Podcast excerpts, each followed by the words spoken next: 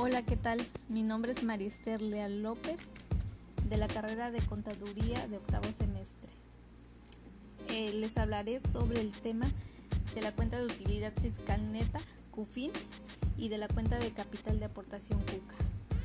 Hoy en día eh, la idea de un negocio supone inversiones de dinero o bienes que repercutan en la generación de dividendos y utilidades que al mismo tiempo incrementen el patrimonio de los socios y accionistas, donde no solo mantengan el valor de sus aportaciones, sino además los que los incrementen.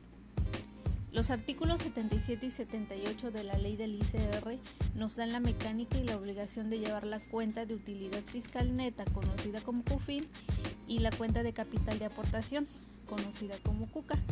Pero vamos a definir a qué se refieren estos conceptos.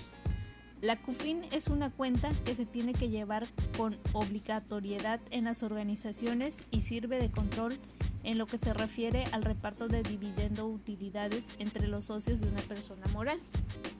Mientras que la CUCA o cuenta de capital de aportación es una cuenta que se integra con las aportaciones de capital, las primas netas por suscripción de acciones efectuadas por los socios o accionistas y disminuye con las reducciones de capital que se efectúen.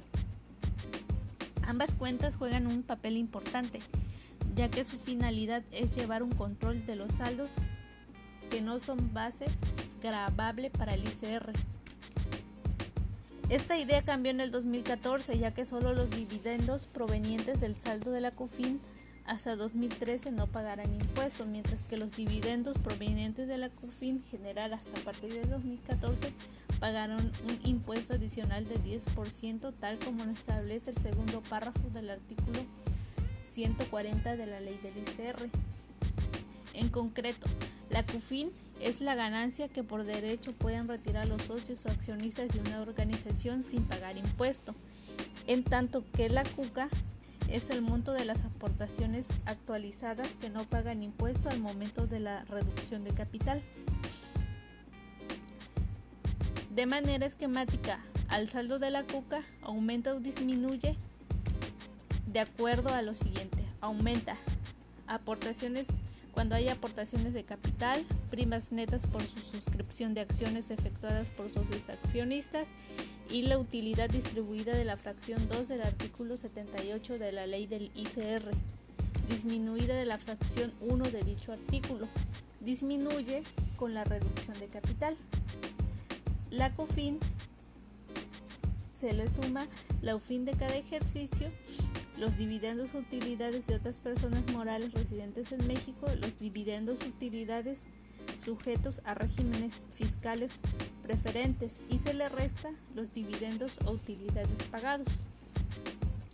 La CUFIN de cada ejercicio se determina mediante el resultado fiscal de ejercicios menos el ICR pagado en términos del artículo 9 de la ley del ICR menos las partidas no deducibles excepto fracción 8 y 9 del artículo 28 de la ley del ICR. Los saldos de la cuenta de utilidad fiscal neta y de la cuenta de capital de aportación que se tengan al cierre de cada ejercicio se actualizarán desde el mes en que se realizó la última actualización y hasta el mes del ejercicio que se trate.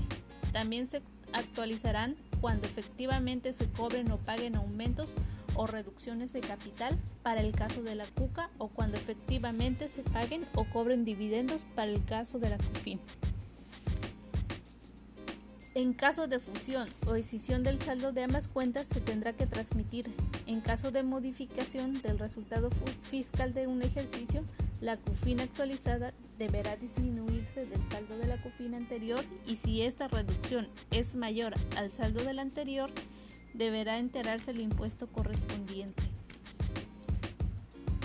Con base a todo ello, cabe advertir que no se consideran para el cálculo de CUFIN los dividendos o utilidades en acciones o los reinvertidos en la suscripción o aumento del capital de la misma persona que los distribuye dentro de los 30 días naturales siguientes a su distribución.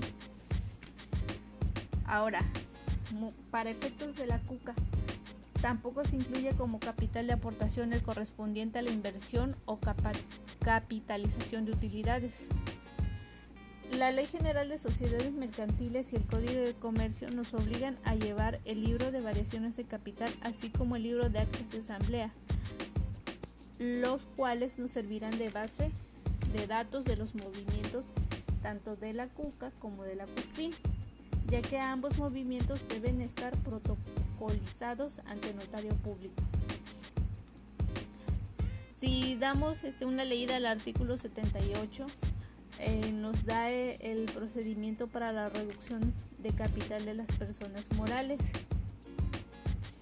Por otro lado, la fracción 2 nos muestra el cálculo del ICR por las utilidades que forman parte del capital para los accionistas que permanecen en la sociedad, ya que corresponde a utilidades que no están reduciendo el capital y por consiguiente incrementan el saldo del CUCA.